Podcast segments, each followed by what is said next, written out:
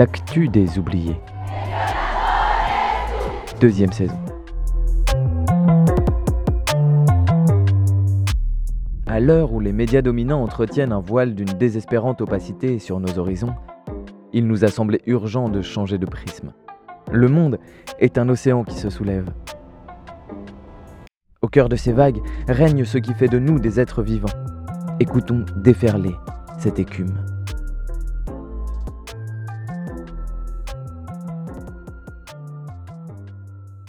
En Ukraine comme en Russie, le mouvement féministe est en première ligne contre l'invasion lancée par Poutine le 24 février. Cette semaine, l'actu des oubliés s'intéresse à la lutte contre la guerre par le prisme féministe et anarchiste.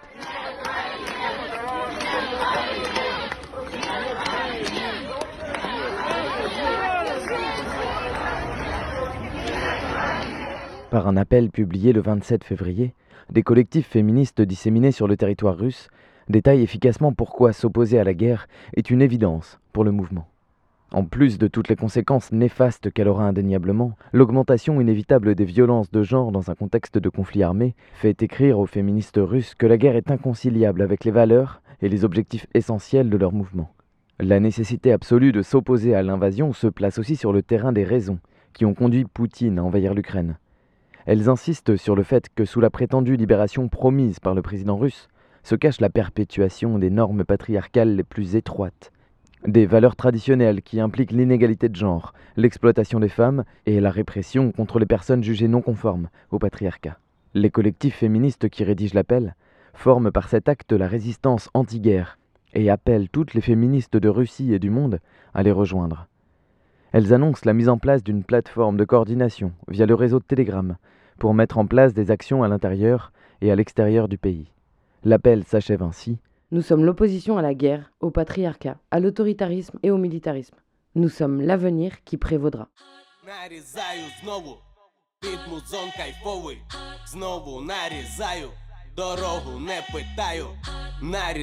знову під музон кайфовий, знову нарізаю, дорогу не питаю, Я сьогодні рано встав, умився, зібрався, поснідав, каву заварив, задумався, поки курив сигу. Ще встиг дати послухати нормального музла сусідам, а потім розтворився в павутині вулиць, як і всі ми цілують ями колеса на рідних вулицях. Тут все має ціну, всі продаються і купуються. Багатіє пузатий, голодний, все сподівається. Тут все як і раніше, нічого не. Si dans son histoire, la Russie fut souvent pionnière en matière de droits des femmes, l'arrivée de Poutine au pouvoir correspond à un retour en grâce de sombres valeurs. En 1917, quelques années après la création d'une journée mondiale des femmes, le 8 mars devient journée mémorable en Russie lors d'un épisode de la Révolution. Ce jour-là, les femmes de Saint-Pétersbourg se mettent en grève pour demander d'une part du pain et d'autre part la fin de la guerre. Quatre jours plus tard, le tsar est destitué. Le 8 mars est ensuite décrété journée de lutte pour les droits des femmes en Russie, et il sera rendu jour férié en 1965. Pourtant, depuis l'avènement de Poutine, le patriarcat a resserré son emprise, et les valeurs traditionnelles et virilistes sont désormais fièrement portées par les autorités. Le mouvement MeToo n'a pas eu le même écho que dans d'autres pays, provoquant même une réaction de solidarité inquiétante des autorités envers des harceleurs, et l'abandon des rares espérances pour combler le vide juridique sur le harcèlement. D'ailleurs, au niveau législatif, le recul est également visible.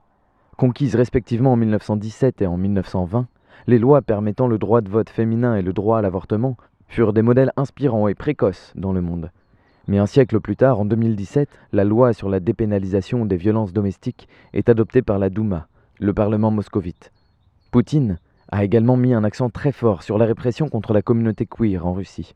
Dès 2013, il faisait voter une loi homophobe, L'objectif avoué de cette loi était de veiller à ce que les mineurs n'aient pas l'impression qu'être homo puisse être quelque chose de normal. Concrètement, elle interdisait toute représentation de l'homosexualité dans la sphère publique, avec pour conséquence l'ostracisation des genres et des orientations sexuelles contraires aux normes patriarcales, et une répression accrue contre les structures de lutte et de soutien auprès des personnes LGBT.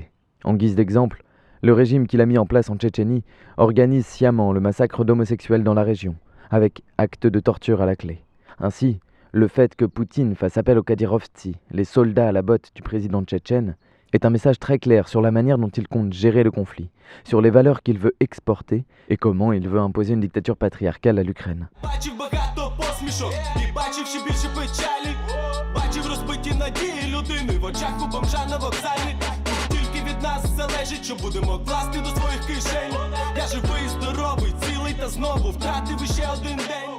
La situation des personnes trans en Ukraine était déjà problématique, comme en témoigne le vandalisme d'un centre communautaire LGBTQ à Kharkiv en février, avant même l'attaque russe. Sans même parler de ce qu'il se passerait si la Russie prenait contrôle des territoires ukrainiens, la guerre donne une excuse parfaite aux transphobes pour laisser leur haine s'exprimer, et ce, d'autant plus que les femmes trans dont la carte d'identité porte toujours la mention homme sont empêchées de franchir la frontière par l'État ukrainien lui-même. Dans le magazine Vice, plusieurs personnes trans exposent l'angoisse dans laquelle ils et elles vivent depuis l'invasion, la précarité qui régissait déjà leur vie, les mettant désormais face à un danger de mort permanent. En réaction, le collectif Rain Dove a mis en place un crowdfunding pour tenter de faire sortir les personnes trans qui en font la demande. Il résume ainsi la situation. Si vous êtes une femme trans avec un M sur votre passeport, nous vous conseillons de perdre vos documents avant de parler aux officiels ukrainiens.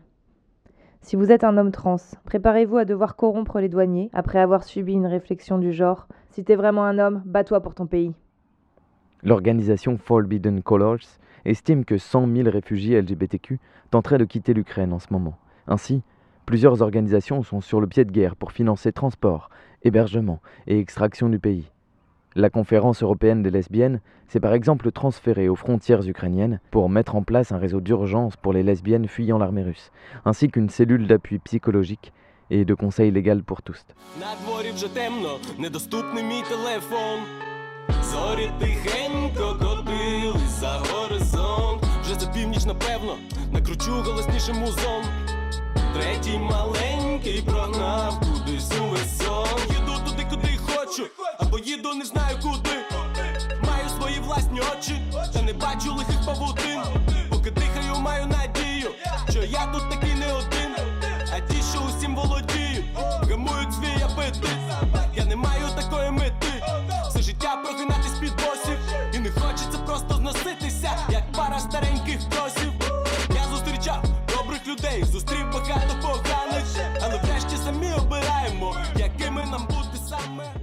Tous ces signaux démontrent qu'au-delà d'une guerre stratégique, se joue en Ukraine un certain retour en force du patriarcat. La militante féministe ukrainienne Anna Dovgopol, interviewée par les Inrocks, qualifie l'invasion russe de viriliste. Selon elle, il s'agit de la réaction d'un homme, Poutine, qui ne peut accepter que l'Ukraine lui échappe et qui décide en conséquence de lui mettre une raclée. Que tu le veuilles ou non, que tu y consentes ou non, ça va se passer comme ça. Voilà ce que Poutine adresse comme message à mon pays. Il est obsédé par le pouvoir, par des vues impérialistes, ce qui pour moi est symptomatique de la masculinité toxique que vivent les femmes au quotidien. Il n'a pas supporté de ne pas obtenir ce qu'il voulait, son jouet lui échappe, et il agit comme un garçon capricieux. Le magazine Foreign Affairs démontre d'ailleurs dans un article le point commun des autocrates à réprimer avec une violence constante les mouvements féministes. Actuellement, Xi Jinping en Chine, Duterte en Indonésie, Al-Sisi en Égypte ou encore Modi en Inde dessinent des extrêmes imités par les régimes polonais, hongrois, turcs ou brésiliens, et bien entendu par les États-Unis sous Donald Trump. Partout, les violences de genre ont augmenté sous l'effet conjugué de la pandémie de Covid et de la nonchalance, l'inaction, voire l'indifférence des gouvernements. Les autocrates et les autoritaires patriarcaux ont de bonnes raisons de craindre la participation des femmes au mouvement politique. Quand les femmes participent aux mobilisations de masse, celles-ci ont à la fois plus de chances de réussir et plus de chances de conduire à une égalité démocratique. En d'autres termes, les femmes actives politiquement sont une menace pour l'autoritaire et les leaders autoritaires. Donc ces leaders ont une raison stratégique d'être sexistes. Il est donc vital de comprendre le lien entre inégalité de genre et recul de la démocratie.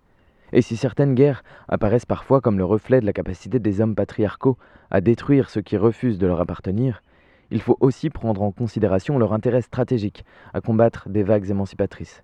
Mediapart distingue en ce sens deux impérialismes dans l'intervention russe. L'impérialisme de revanche et l'impérialisme de mission, celle que Poutine s'est auto-attribuée étant la diffusion des valeurs traditionnelles et patriarcales. Sandrine Rousseau, dans La déferlante, se demande, elle, quel est le coût de la virilité de Poutine aujourd'hui. Les temps de guerre sont trop souvent présentés comme des temps d'hommes et monopolisés par eux. Or, la guerre concerne tout le monde. J'ai même envie de dire qu'elle est beaucoup trop sérieuse pour en laisser la résolution aux seuls hommes. Depuis 2014 et le début de la guerre dans le Donbass, de plus en plus de femmes ont rejoint l'armée ukrainienne, qui est désormais l'une des plus féminisées au monde, avec 22% de femmes, contre par exemple 15 pour la France, 16 pour les États-Unis ou seulement 4 pour la Russie. Et depuis le début du conflit, elles sont nombreuses à rejoindre l'armée volontaire ou des collectifs citoyens. Le risque de perdre la vie est présent en permanence. Confie l'une d'entre elles, Christine, au magazine Vice. Mais nous n'avons pas peur de mourir. Nous avons peur d'être des esclaves. Irena Karpa, qui organise la communication entre volontaires depuis la France, renchérit au micro de TV5 Monde. Pour les Ukrainiens, maintenant, c'est la liberté contre la dictature. Toutes celles et ceux qui menaient une vie tranquille défendent maintenant une valeur qu'ils placent au-dessus de leur propre sécurité. Les gens sont prêts à donner leur vie, à commencer par les femmes. C'est très impressionnant.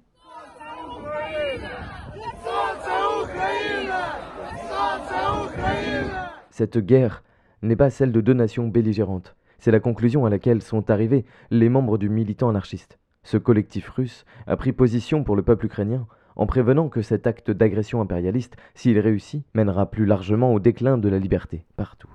Ce qui est en train de se passer en Ukraine dépasse le principe selon lequel tout anarchiste devrait lutter pour la défaite de son propre pays. Une victoire donnerait en effet à l'État russe une carte blanche pour limiter encore davantage les libertés, en Ukraine, en Russie, et probablement au-delà. On peut se demander d'ailleurs si les récents décrets de contrôle des médias ne resteront pas en place, au moins partiellement, après la guerre. Et la crise économique a toutes les chances d'être mise tout entière sur le dos des sanctions occidentales. En revanche, une défaite, et l'histoire de la Russie du début XXe nous donne deux exemples en ce sens, pourra offrir la perspective d'un soulèvement nécessaire, prédisent les anarchistes russes. Côté ukrainien, si la population parvient à venir à bout de l'armée russe, ce sera grâce à l'auto-organisation populaire, à l'entraide et à la résistance collective, autant d'élan et d'outils qui demeureront après une victoire, et qui sont du champ du désirable pour aller vers l'émancipation.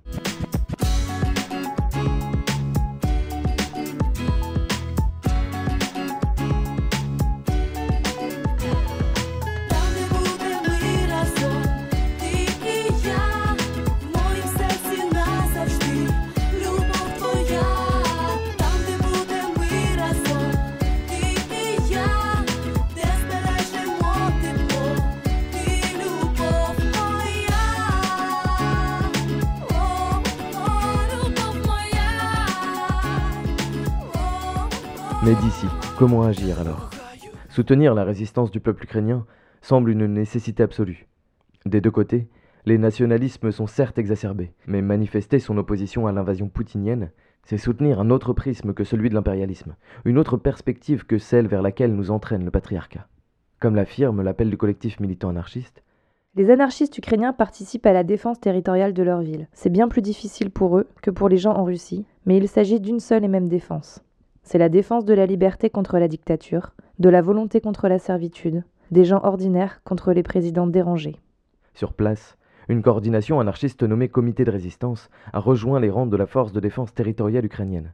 Elle a notamment lancé un appel aux anarchistes à se joindre à elle en se rendant près des frontières ukrainiennes puis d'entrer en contact avec elle.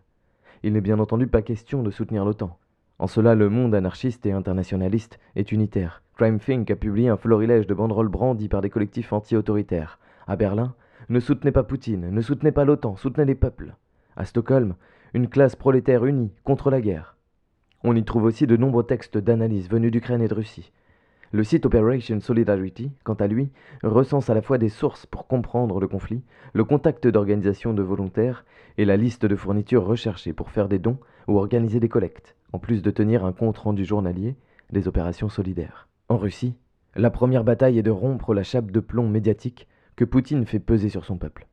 Le dictateur russe a dans un premier temps fait fermer bon nombre de médias qui avaient osé évoquer la guerre. Puis il coupe l'accès à Facebook et passe un décret entraînant des peines de prison pour qui transmet de fausses informations sur la guerre. Et pour informer malgré tout, les tentatives de détournement se sont multipliées. Le groupe de hacking Anonymous a encouragé à déposer des infos sur la guerre à la place des commentaires que l'on peut écrire sur Maps à propos d'un resto ou d'un magasin. Les encouragements à l'insurrection se sont alors multipliés, tout comme les photographies du conflit sur les pages des monuments russes.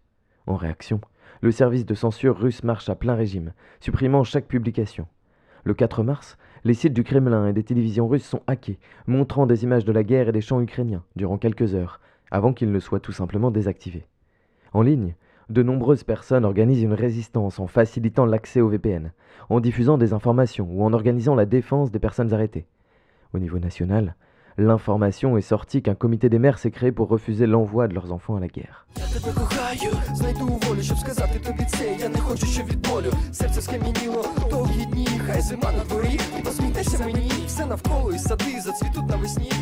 Я тебе кохаю, знайду волю, щоб сказати тобі це. Я не хочу, щоб від болю серце скам'яніло довгі дні, хай зима на дворі, і посмійтеся мені, все навколо і сади зацвітуть навесні. Вірю я, що іскринка кохання десь назустріч мені поспіша. Що я побачу тебе і наповниться щастям душа. Твої очі палають блакитним вогнем, а волосся як волосся, як струмок тече. Торкнися мене, цілющий дотик дива, твоя смаглава ніжна шкіра, така красива, моя мила, моя мила, моя мила. Можливо, у цьому світі ти лише людина, але для когось увесь великий світ ніхто не може здійснити свій політ. Кожен з нас ангел лише з одним крилом, але ми можемо літати. Нам потрібно обійняти один міцніше, відірвавшись від землі. Скажи мені, що я потрібен тобі. Dans la rue, même si les images sont rares, des témoignages d'anarchistes font état de manifestations régulières à Moscou, Saint-Pétersbourg, Kazan, Perm, Irkoutsk ou Ekaterinbourg, malgré les difficultés, la répression et les arrestations. Après cinq jours, près de 6500 personnes avaient été arrêtées, un chiffre qui témoigne qu'une opposition massive existe. Ces personnes risquent jusqu'à 2500 euros d'amende et 30 jours de prison pour avoir manifesté. Dimanche 6 mars, plusieurs manifestations d'ampleur se sont tenues à Moscou, Ekaterinbourg et Saint-Pétersbourg. Les forces de sécurité, déjà présentes sur les places principales, ont immédiatement procédé à des arrestations. Mais dans d'autres lieux, les Russes ont pu se réunir durant plusieurs heures.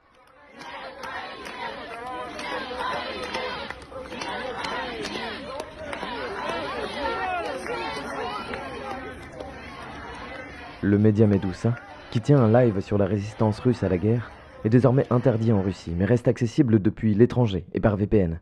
Le média Avtozak est lui parvenu à diffuser quelques images via Telegram avant que les journalistes ne soient expulsés de la place Manesnaya à Moscou. À Novgorod, les gens ont eu le temps de se rassembler et de chanter. À Saint-Pétersbourg, il et elle ont même pu défiler sur les avenues de la ville. Finalement, 2500 personnes auraient été arrêtées pour la seule journée de dimanche dans 44 villes de Russie. À noter qu'à Almaty, au Kazakhstan, qui avait été secoué en janvier par d'importantes émeutes matées par l'armée russe, une manifestation en soutien à l'Ukraine s'est également tenue. L'appel des collectifs féministes russes a été relayé partout dans le monde. Il a été suivi par d'autres déclarations de collectifs féministes, notamment dans les pays post-yougoslaves, qui fustigeaient la compétition macho-militariste, la culture de la violence et la production d'ennemis pour favoriser les intérêts géopolitiques et financiers. À Madrid, les Femen ont manifesté devant l'ambassade de Russie en réponse à l'appel, et tout porte à croire que le 8 mars sera l'occasion de crier notre solidarité à l'égard des populations ukrainiennes et russes soumises au dictat patriarcal de Vladimir Poutine. Car les soutenir, c'est aussi renforcer ici les luttes féministes et LGBT. C'est combattre l'autoritarisme, la répression et le retour aux valeurs traditionnelles. C'est créer des liens internationalistes et développer une dynamique du prendre soin. Comment d'ailleurs ne pas faire le lien avec les luttes féministes ailleurs dans le monde? Ces dernières semaines a surgi un appel féministe à faire le siège de Bayer et Monsanto, ce 5 mars à Lyon, dans le cadre des soulèvements de la Terre. Il rappelle comment le féminisme est un mouvement de création de liens, de prendre soin, entre humaines bien entendu, mais également avec le terrestre et l'ensemble du vivant. Que le féminisme est une manière de se protéger du désastre provoqué par ceux qui détruisent les corps, les êtres et les milieux de vie jusque dans leurs interdépendances. Cet ennemi gorgé de profits, de réflexes coloniaux et d'idéologie néolibérale se nomme patriarcat. Et l'appel se termine par ces mots. Que nous enseigne le féminisme? Il nous apprend à identifier nos ennemis intimes, à les combattre, à les défoncer.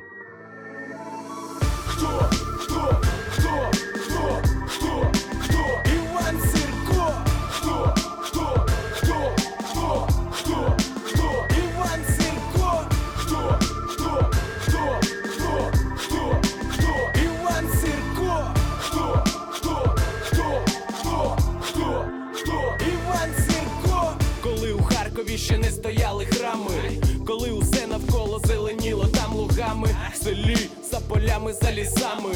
В одній сім'ї дитина народилася зубами. Казали, це не несе благих вістей. Диявольська дитина говорили між людей. Син України Слобідської. Нащадки пам'ятають своїх героїв. Життя, не життя, усе гіркий полин. Вовчицю задушив, голі ручі ще малим. Усі боялись після цього, а відтак називали вовкулака, казали вовчий брат. En termes de médias, la plupart des sources sont citées à l'intérieur de cet épisode. Pour des infos provenant des féministes et des anarchistes, rendez-vous sur les sites du réseau Mutu tels que marsinfo.org ou en anglais sur le site aftonome.org/en. відділяється від тіла, небо розрізають крила соколині. І я усе навколо бачу його очима. Хто, хто, хто, хто? Знаменитий атаман Іван Сірко. Хто,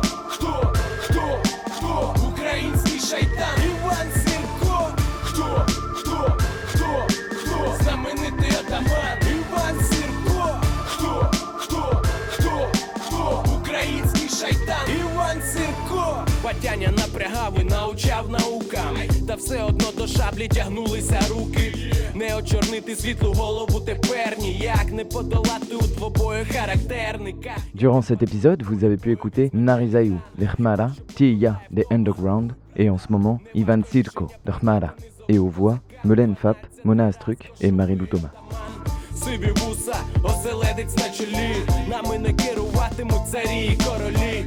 Душа бунтарська, шаблюка до землі. Ворогам від страху не всидіти в сідлі. Війни і битви потріпали мій кожух. І тільки перемоги за плечима друг. Хабарі пропонували, ніби я лопух. Та вовка не посадиш на золотий ланцюг. Наче вовк чатуй, мудрість і хитрощі поруч ідуть За Україну горою, за зброю, за віру, в ім'я Бога за мною. Хто, хто, хто, хто? Знаменитий атаман Іван Сірко. Хто, хто, хто, хто? Український шайтан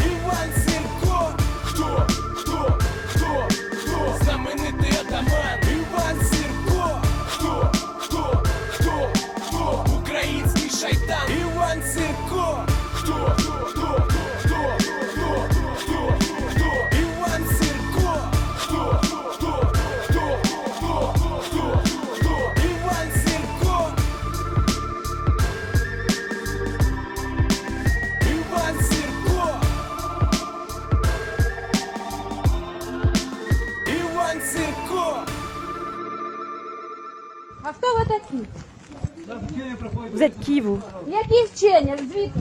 Vous êtes russe Qu'est-ce que vous foutez ici avec vos armes Vous êtes des occupants. Vous êtes des fascistes. Vous êtes chez nous. Tenez, prenez ces graines pour que poussent les tournesols quand vous mourrez ici. À partir de maintenant, vous êtes maudits.